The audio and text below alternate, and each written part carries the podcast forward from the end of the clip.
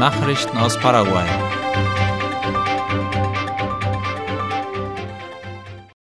Heute Abend beginnt der Gebetsmarathon in ganz Paraguay. Wie die Organisatoren auf Facebook berichten, beginnt die Veranstaltung heute um 19 Uhr. Der Gebetsmarathon soll 24 Stunden dauern und infolgedessen am Samstag um 19 Uhr enden. Ein wichtiges Thema in diesem Jahr soll der bevorstehende Regierungswechsel sein. Die zentrale Veranstaltung wird auf dem Gelände der Gutenberg-Schule in Yumbu stattfinden. In zahlreichen weiteren Ortschaften des Landes sind zusätzliche Veranstaltungen geplant. Außerdem soll das Event in den Medien übertragen werden. Der Gebetsmarathon war im Jahr 2000 vom Evangelisten Walter Neufeld ins Leben gerufen worden. In diesem Jahr steht der Marathon unter dem Motto Dein Reich komme. Anlass ist der bevorstehende Regierungswechsel am kommenden Dienstag. Es soll aber auch für soziale, religiöse, alltägliche und politische Anliegen gebeten werden, sowie um Fürbitte für jedes der 17 Departemente Paraguays. In mehreren Teilen des Landes hat es schwere Hagelstürme gegeben. Die Nationale Behörde für Meteorologie und Hydrologie DMH hatte gestern für mehrere Teile Paraguays schwere Regenfälle und Gewitter angekündigt. Wie La Nation berichtet, war am Abend vor allem in den südlichen Departementen Hagel gemeldet worden. Betroffen war vor allem das Departement Misiones. In der Stadt San Miguel gingen demnach Hagelkörner von beträchtlicher Größe nieder. Auch im Departement Itaipua wurde der starke Regen von Hagel begleitet und im Departement Caazapá wurden Sturmschäden verzeichnet. Laut der Meteorologiebehörde wurden Windböen von über 100 Stundenkilometern vorausgesagt. In Nanava hat gestern Abend ein illegales Brennstofflager gebrannt. Wie die Zeitung Ultima Hora schreibt, war das Feuer in den Abendstunden entdeckt worden. Die Freiwillige Feuerwehr versuchte, den Brand zu löschen, der sich in der Nähe einer Busstation und einer Tankstelle ausbreitete. Heute früh gab die Feuerwehr an, den Brand unter Kontrolle zu haben. Es müssten lediglich die Fässer mit Brennstoff gekühlt werden, damit sie sich nicht entzünden, so die Feuerwehr. Vermutet wird, dass sich in dem Lager 10.000 Liter Brennstoff befanden. Brandschutzvorrichtungen waren laut der Feuerwehr nicht vorhanden. Nanava liegt in der Südspitze des Departementspräsidenten Ages neben Clorinda und zwischen zwei Armen des Pilcomayo-Flusses. Da in Argentinien die Brennstoffpreise deutlich niedriger sind als in Paraguay, werden große Mengen Brennstoff zwischen Clorinda und Nanava ins Land geschmuggelt. In Nanava befinden sich zahlreiche Lager mit geschmuggeltem Brennstoff. Paraguayo Kubas bleibt in Hausarrest. Wie das Nachrichtenportal paraguay.com berichtet, hat ein Richter ein Freilassungsgesuch des 61-Jährigen abgelehnt. Paraguayo Cubas hatte seine Niederlage bei der Präsidentschaftswahl in April nicht anerkannt.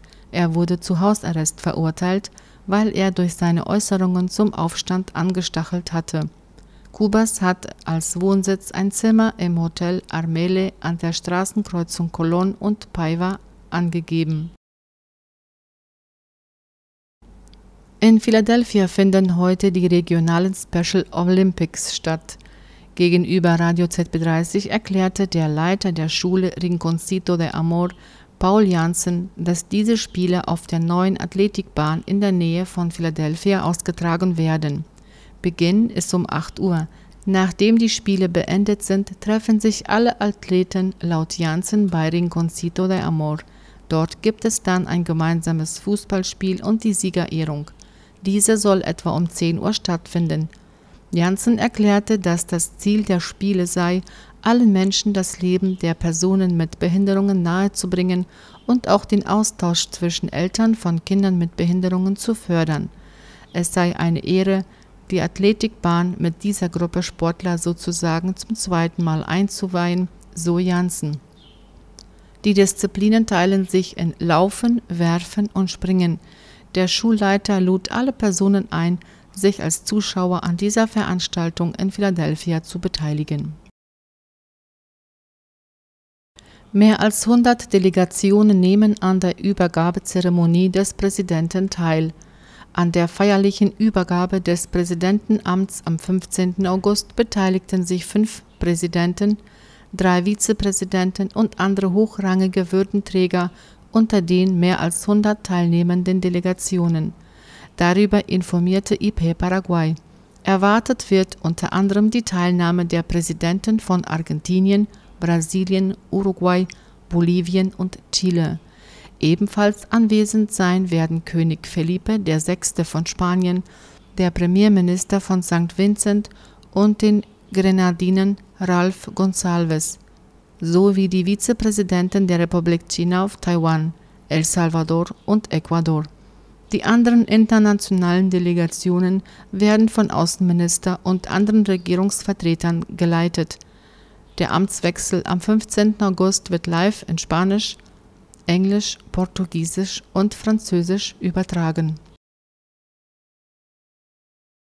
In San Pedro ist ein Silo eingestürzt. Das Unglück geschah am gestrigen Donnerstag auf dem Gelände des Unternehmens Silo 7 Rio Verde S.A. in Rio Verde im Departement San Pedro. Darüber berichten die Zeitungen Ultima Hora und Hoy. Rund 250 Tonnen Maiskörner gingen bei dem Einsturz verloren.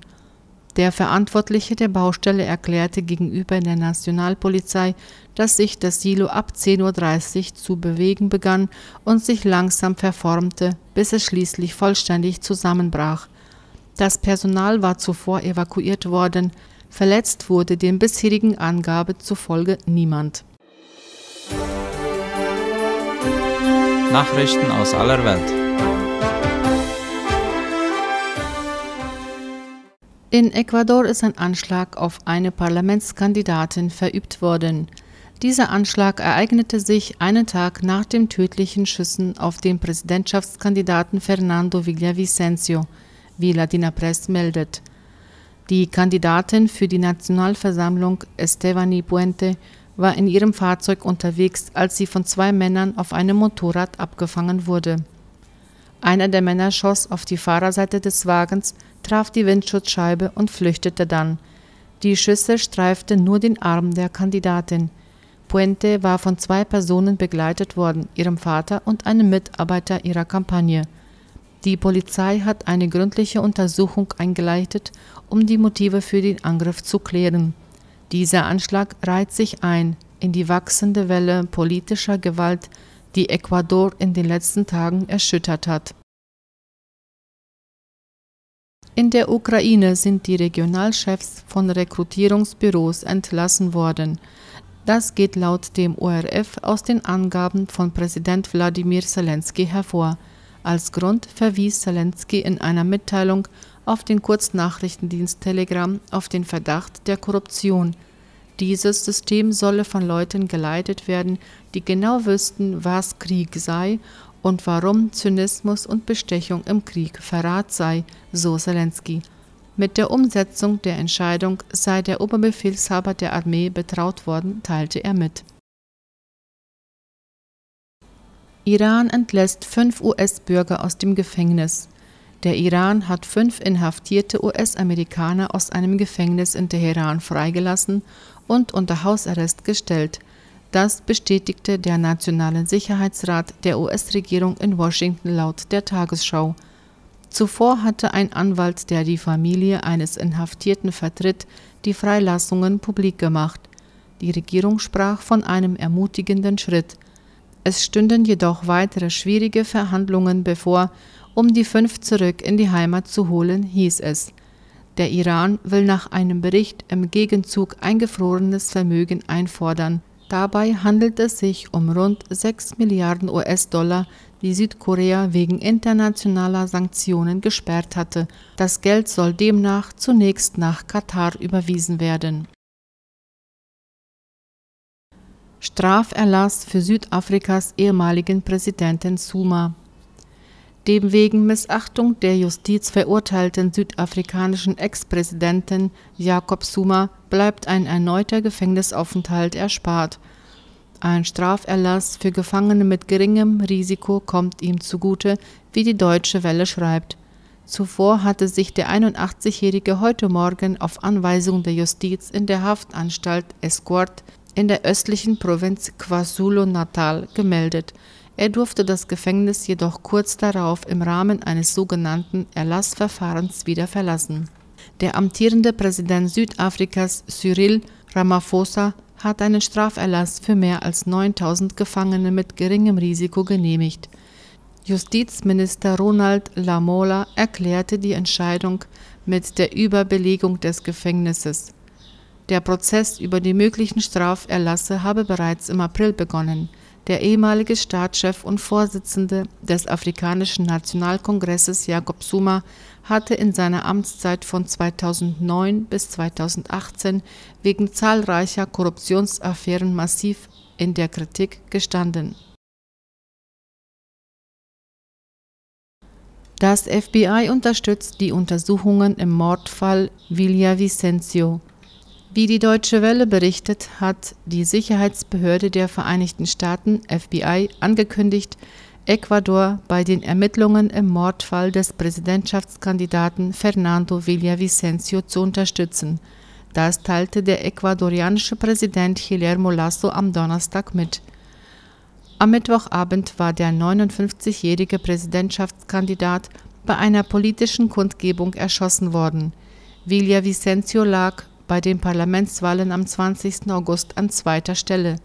Nach Angaben des Generalkommandanten der Polizei Fausto Salinas wurden sechs Verdächtige bereits verhaftet. Es handelt sich dabei um kolumbianische Staatsbürger, die laut dem ecuadorianischen Innenminister in das organisierte Verbrechen verwickelt sein sollen In Saporischa ist ein Hotel von einer Rakete getroffen worden. Laut Angaben ukrainischer Behörden ist eine russische Iskander-Rakete am Donnerstagabend in ein Hotel der Stadt Saporischia eingeschlagen. Dabei wurde ein Mensch getötet und 16 Personen verletzt, wie die Tagesschau schreibt. Lokale Medien berichteten, es handele sich bei dem beschädigten Gebäude um das Hotel Reykarts im Stadtzentrum. Es wird häufig von Mitarbeitern der Vereinten Nationen genutzt. Das ukrainische Verteidigungsministerium wies auf Twitter darauf hin, dass in dem Hotel ein Kindergarten untergebracht war. Die Einrichtung habe eine Stunde vor dem Raketeneinschlag geschlossen, hieß es. Nur deshalb seien die Kinder am Leben, so das Verteidigungsministerium. Soweit mit den Nachrichten heute mittags. Ich wünsche allen einen angenehmen Nachmittag. Auf Wiederhören.